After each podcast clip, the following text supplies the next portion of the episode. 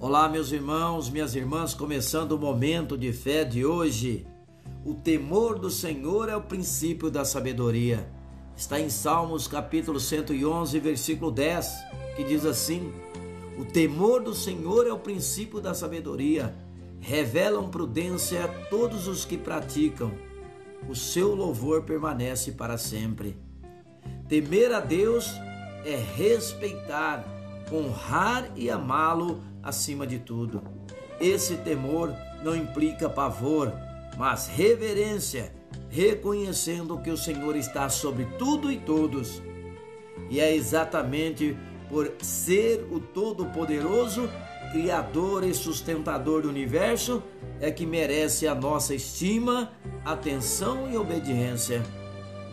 A Bíblia nos ensina que, se desejamos ter bom senso em todas as áreas da vida, precisamos apreciar a Deus considerando-o como aquele que é mais importante que tudo e todos.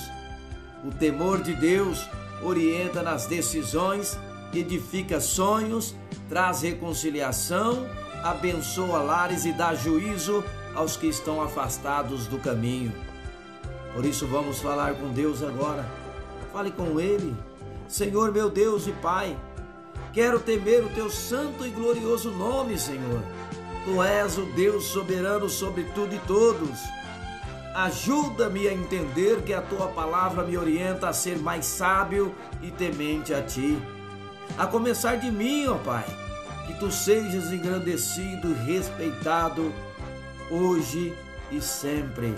Em nome de Jesus, que assim seja. Amém.